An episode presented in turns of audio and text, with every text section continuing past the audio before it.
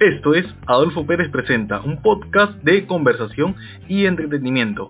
Hola, soy Adolfo Pérez y en esta ocasión voy a entrevistar a Ximena Quispe Germaná, quien es improvisadora.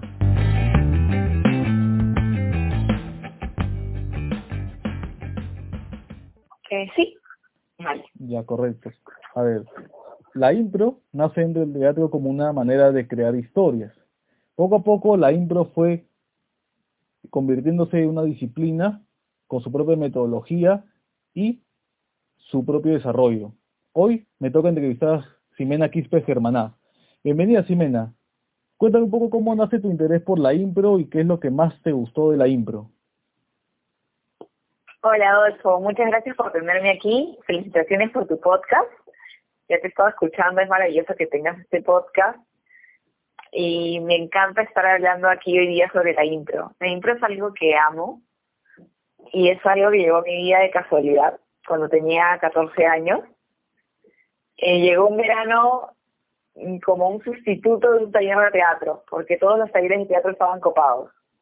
Y en realidad encontré mucho juego, un espacio donde jugar, donde jugar era la única meta donde las reglas eran no juzgarse y no juzgar al otro, y donde había mucha complicidad y compañerismo, fueron esas cosas las que atesoro hasta ahora, porque fue lo que más me emocionó, me sorprendió, y, y si entreno impro constantemente y sigo llevando talleres y veo shows de impro, es porque sigo buscando esa sensación de de placer que hay en ese juego libre de, de, juzgarse, de, de, juzgar al otro, en esa complicidad que es a veces pareciera ser tan ajena al mundo en el que vivimos. Cierto, la impro es como un juego, la impro es como un juego, el trabajo en equipo también. ¿Cómo lo manejas eso? Bueno, lo del trabajo en equipo es algo que me encanta eh, desde los parámetros de la intro.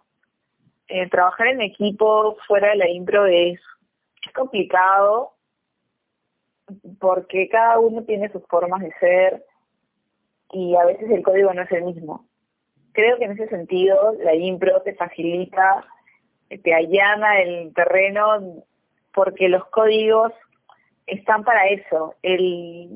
El no juzgar al compañero ya hace el trabajo en equipo más sencillo. El no juzgarse uno mismo también.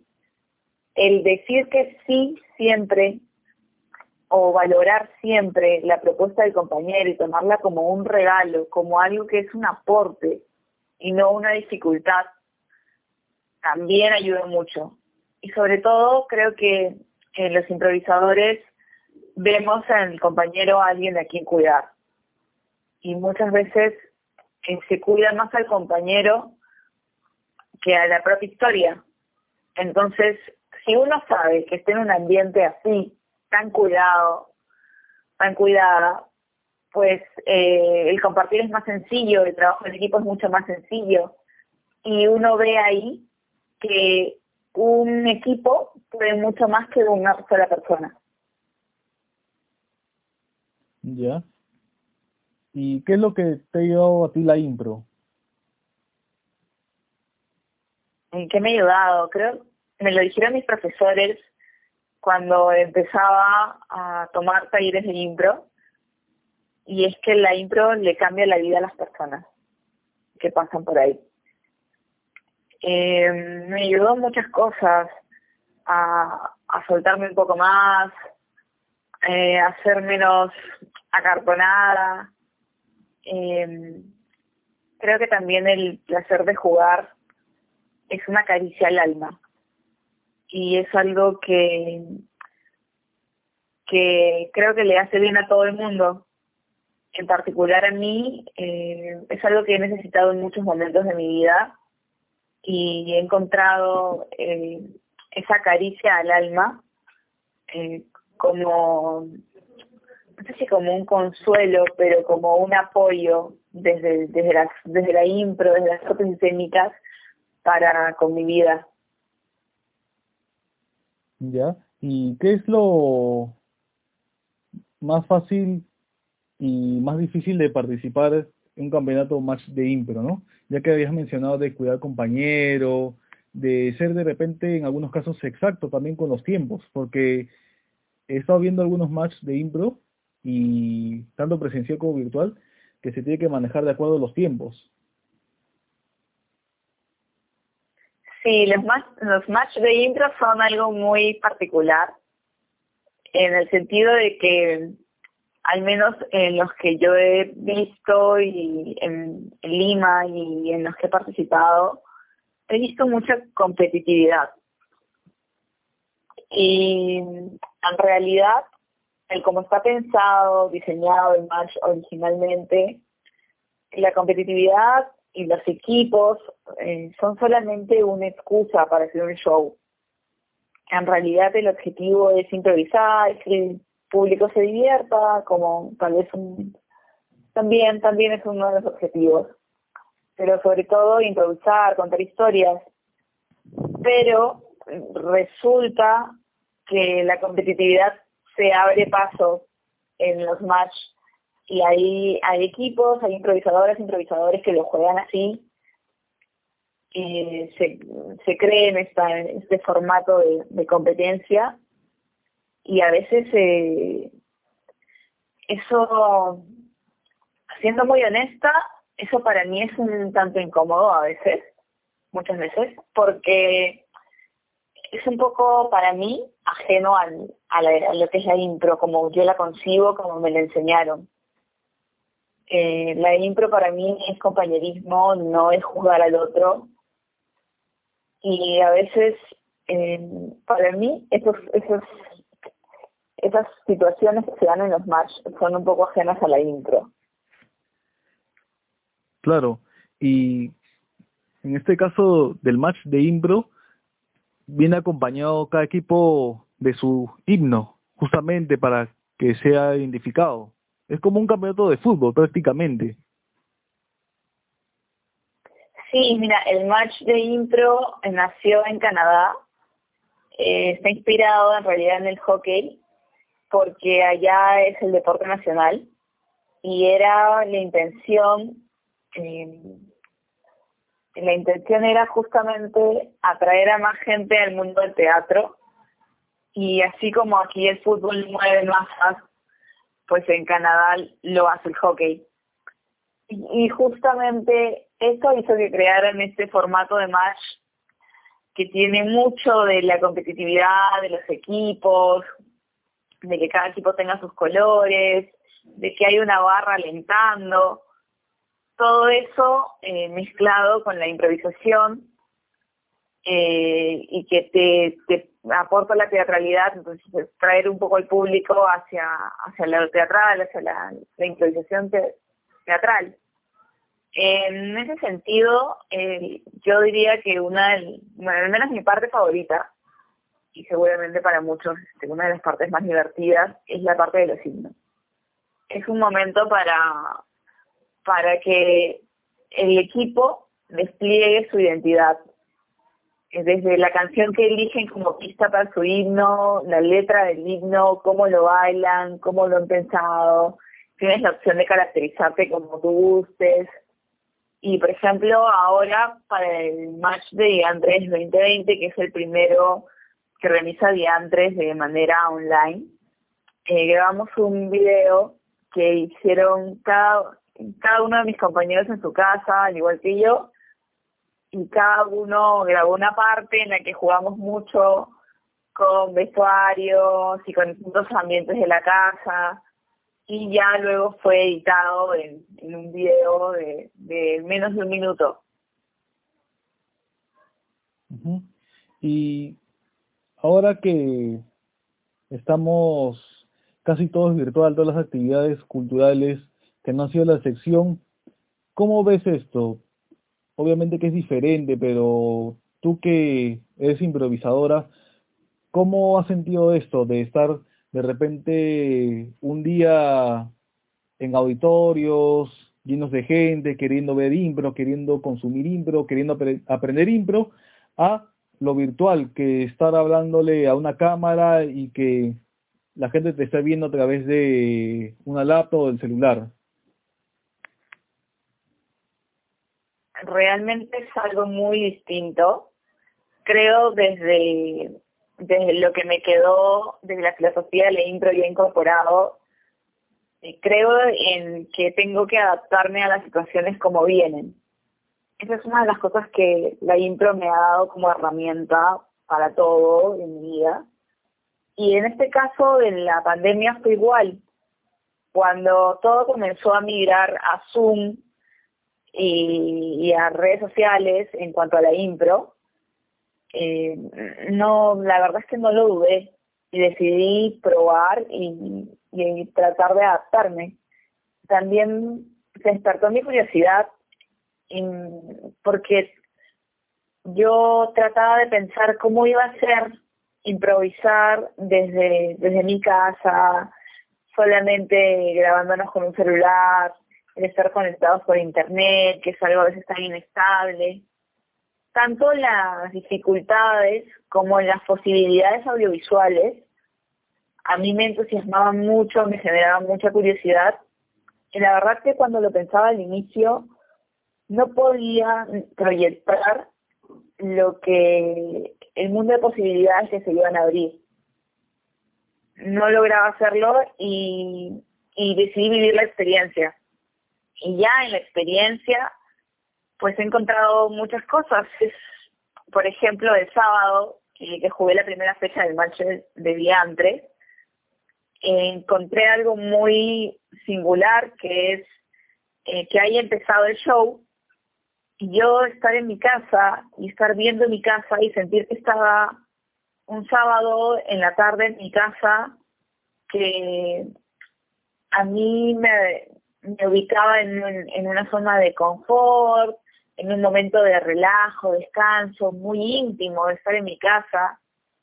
Y, y de pronto también tenía una situación de show, de espectáculo, y era desconcertante tener esta dualidad en simultáneo. Sin embargo, el haberlo vivido de, de manera presencial me permitió eh, traer de los recuerdos la sensación de estar en un estreno, la sensación de estar previo a salir del escenario, y traje todas esas sensaciones con una memoria emotiva y, y desde esa energía entré a improvisar. Sí, entonces sacaste mucha energía entonces para poder improvisar. Me habías contado también que tú de alguna manera arriesgaste y eso se trata la impro prácticamente, de arriesgar. Sí, es verdad. Es, eh, por ejemplo, una de las imágenes que simbolizan al improvisador es un astronauta, pues este salto al vacío se dice que la impro es un salto al vacío porque realmente no sabes con qué te vas a encontrar, eh, qué hay en el mundo imaginario de tu compañero y a veces también te sorprendes con tus propias propuestas. Eh, hacer una escena en, un minuto, dos minutos, en el caso de Match, eh, es muy rápido en realidad como va sucediendo todo y a veces eh, dices o haces antes de pensarlo y te sorprendes con lo que ya, con lo que acabas de hacer y tal vez no es lo que te, tú esperabas, pero ahí eh, te toca adaptarte para construir. Claro, eh, Simena y yo nos conocimos justamente en lo que es Keto. Keto que es una de las primeras escuelas de impro en el Perú. Y en ese tiempo no había muchas escuelas, ¿no? Poco a poco han ido llegando más escuelas, Impro Norte, y ahí este ya comenzaron a salir más escuelas también, ¿no? Eh, en este caso tú estás ahorita en Diandres. No, yo ahorita estoy, eh, soy parte del elenco de La Reserva, que es la escuela que dirige Gonzalo Iglesias. Claro, Gonchi. Que por cierto es, sí, Goncho, claro, que es un capo un capo total, nos enseñan un montón de cosas. Eh, es como una familia, en realidad, eh, compartimos un montón eh, eh, los entrenamientos, por ejemplo, el, el antes, el después, esa es una de las cosas que yo extraño mucho y es el, el quedarnos después de entrenar conversando o cuando llegas y todos están llegando de a pocos y ahí te pones a conversar, este, te tomas algo eh, o, ir que todos salgan del, del lugar y se vayan caminando juntos hasta cierto punto donde ya todos se despiden. Ese compartir de esos momentos es algo que extraño mucho, que en la virtualidad pues eh, tenemos muy poquito, la verdad. Claro, solamente en la virtualidad llegan cada quien, se, se da un espacio de su tiempo, se reúnen y listo, ¿no? Pero en cambio en lo presencial era más que todo conversar, sentir y la energía fluía más rápido. ¿Qué otros formatos de impro también has hecho, aparte de match? Bueno, mi formato eh, favorito, más que más que formato es, es un estilo de improvisación que es eh, la, eh, la impro long form o impro narrativa. Es una improvisación de estilo más teatral eh, tienes muchos más minutos para contar las historias. Y bueno, es, es un estilo que me gusta mucho a mí en particular, porque es menos efectiva, digamos, tienes más tiempo de, de conectar con la mirada, de descubrir poco a poco eh, lo que va surgiendo entre la interacción, aunque sea solo de miradas, tu compañero y tú. Eso para mí es mágico, es un nivel de conexión muy intenso a veces, muy potente, para mí muy especial. ¿Y has improvisado con alguien del extranjero? Si de alguna manera, tanto presencial como lo virtual, ha sido tu compañero de equipo? Eh, bueno, eh, eh, he llevado un masterclass en Buenos Aires en el 2017 con cinco improvisadores allá y bueno, y todos mis compañeros de Argentina. Y sí, es interesante porque hay algunas referencias, incluso a veces modismos que, que no entendía y, era totalmente estar en un ambiente eh, en cierto punto ajeno, pero a la vez el código de la impro te hace estar como en un mismo lenguaje de alguna manera. El saber que tu compañero va a aceptar tu propuesta en el sentido de que la va a valorar, de que vamos a construir desde ahí. Eh, la impro te permite eso, ¿no? Eh, conectar con gente de distintos lugares.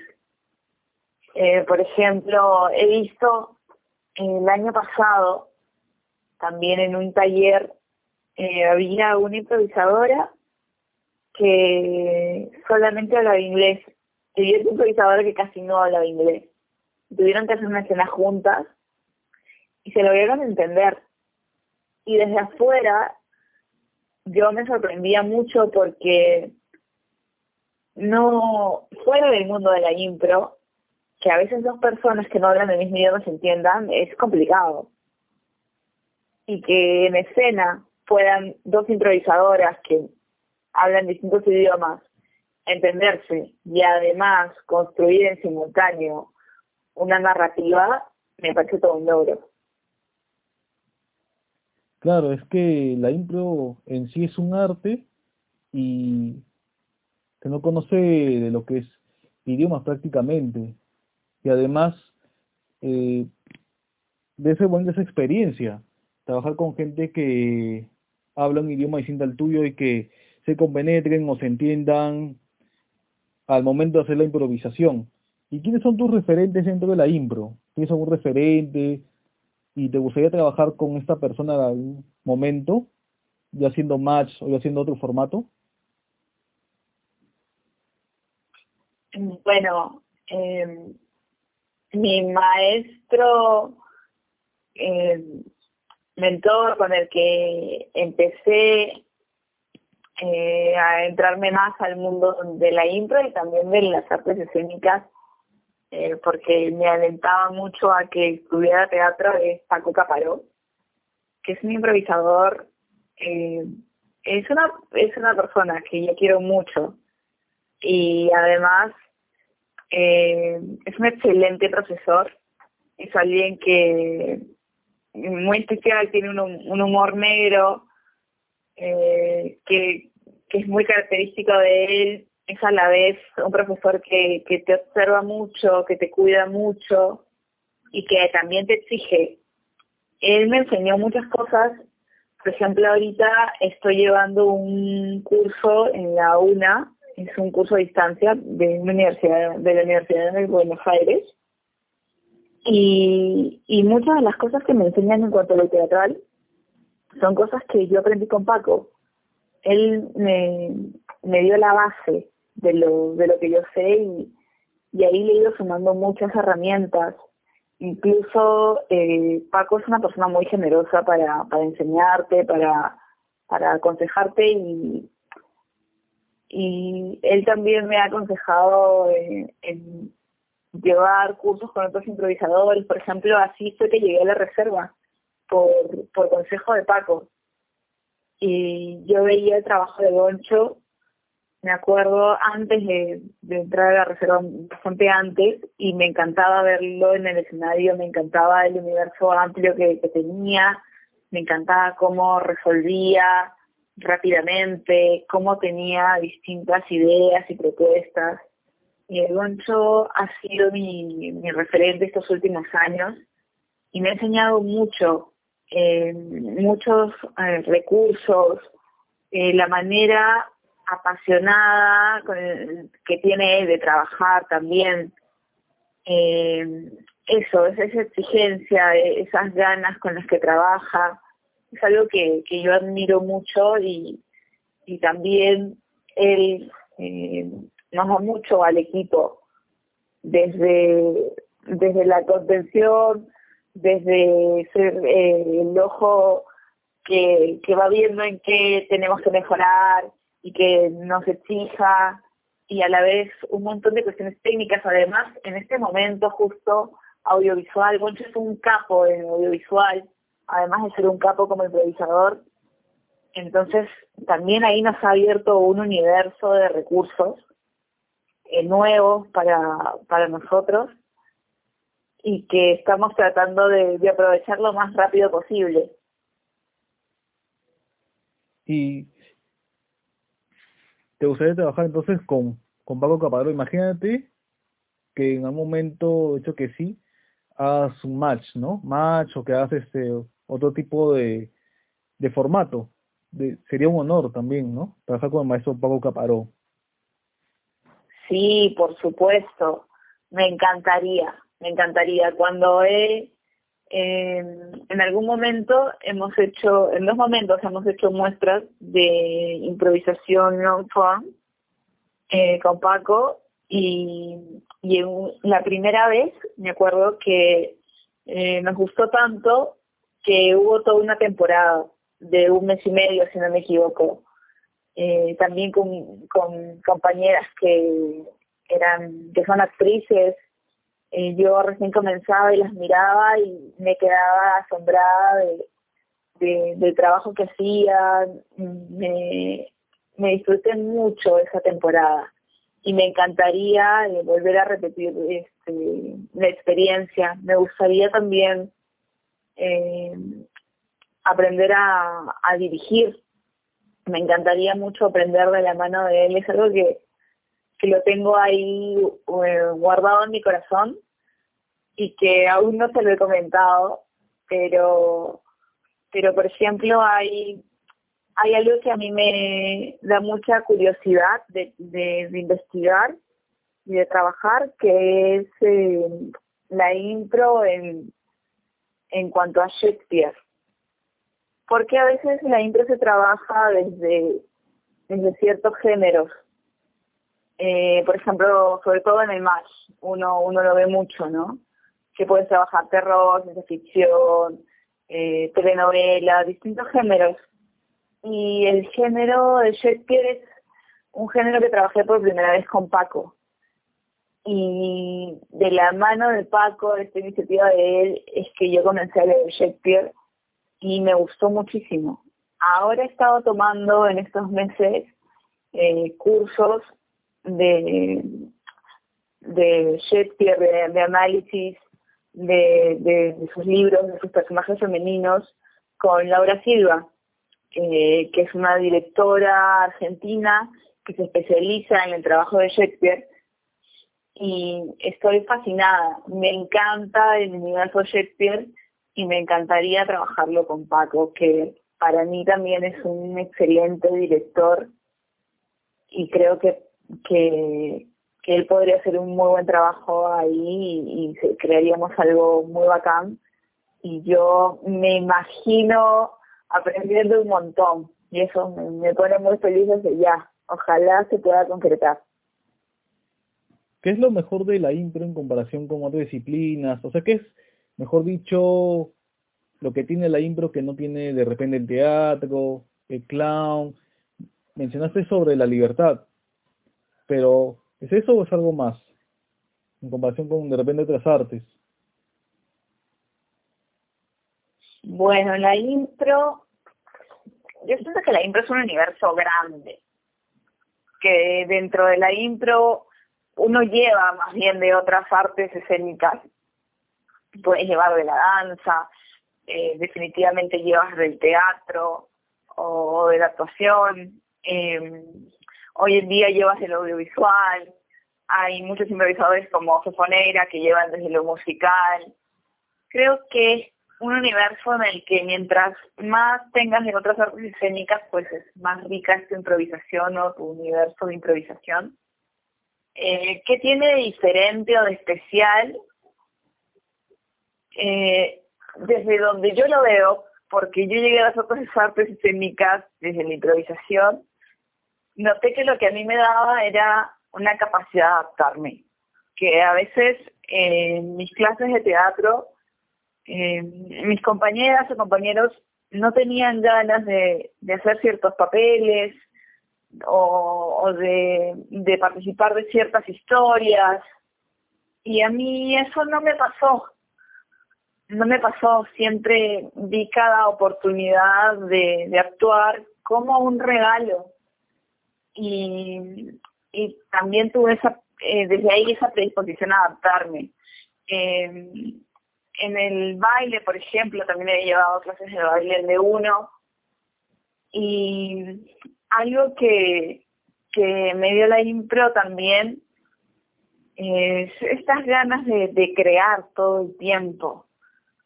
Y está bueno eh, aprenderse coreografías y también desde ahí uno va aprendiendo mucho de la técnica en la danza pero creo que la improvisación es una técnica en la que creas constantemente y no puedes no estar creando.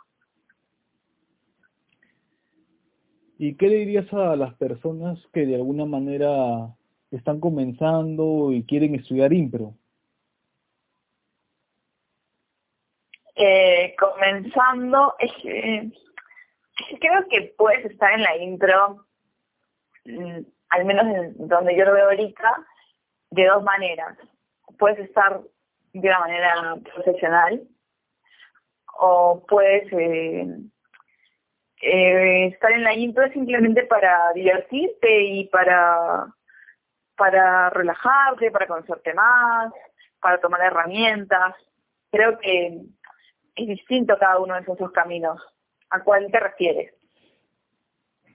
O sea, me refiero también si recomendarías a la gente estudiar impro, de repente desde tu perspectiva, ahora que ya has ido avanzando desde que tenías 14 años con este primer encuentro con el taller? Em, a ver si, si entiendo. O sea, ¿te refieres a, a la gente que está entrando a la impro para dedicarse a la impro? ¿Para ser profesional en esto? Sí, Bueno, eh, yo creo que el mundo de las artes escénicas en general. Eh, es un, lo que pasa es que eh, yo vengo de una familia en la que nadie es artista. Eh, yo estudié antes en la Universidad Administración y Marketing y yo no vengo de un universo artístico y yo no no conocía muchas cosas del mundo artístico y aún todavía hay cosas que desconozco que me parecen bien importantes. Por ejemplo, no es lo mismo ir a tus entrenamientos de intro cuando tú tienes un trabajo de lunes a viernes de ocho horas y vas a la intro como tu momento de recreo, tu romper con el estrés y la rutina que, que, que tu trabajo sea todo el tiempo estar en modo de juego y crear. Creo que a veces el que tú vuelvas tu trabajo, eh, lo que te gusta tu trabajo, eh, te, te trae cosas que a veces si no vienes de, de un mundo artístico, de una familia artística, cosas que te desconciertan. El no tener ganas de hacer lo que tanto amas hacer, se desconcierta. Hay, hay artistas hasta que incluso sienten culpa. Entonces, eh, hay muchas cosas que no se ven cuando uno ve el mundo artístico desde el espectador, desde afuera, y uno cree que a veces lo que ve en redes sociales, lo que ves en los medios, crees conocer el mundo artístico desde ahí. Yo diría que hay que tener mucha paciencia. Si te quieres dedicar a esto, creo que hay que tratar de, de conocer más este mundo, de conocerse a uno y tener mucha paciencia y disfrutar los momentos que se puedan disfrutar. Porque creo que por eso hacemos esto y eso es lo que hace que valga la pena. Claro, entonces el impro es el placer de jugar, por así decirlo, ¿no? Sí, que es justo el eslogan de todo. Exacto, exacto. Bien, Ximena, muchas gracias por tu tiempo y ya nos estaremos reencontrando pronto. Gracias, Adolfo, por tenerme aquí. Ha sido un gusto hablar contigo esta tarde. Bien, Ximena. Muchas gracias. Hasta aquí llegó Adolfo Pérez Presenta Puedes escucharme en las plataformas de Spotify, Google Podcast y Anchor. Asimismo también puedes encontrarme en Adolfo Pérez Presenta y escuchar todos nuestros episodios. Sígueme, ¿qué esperas?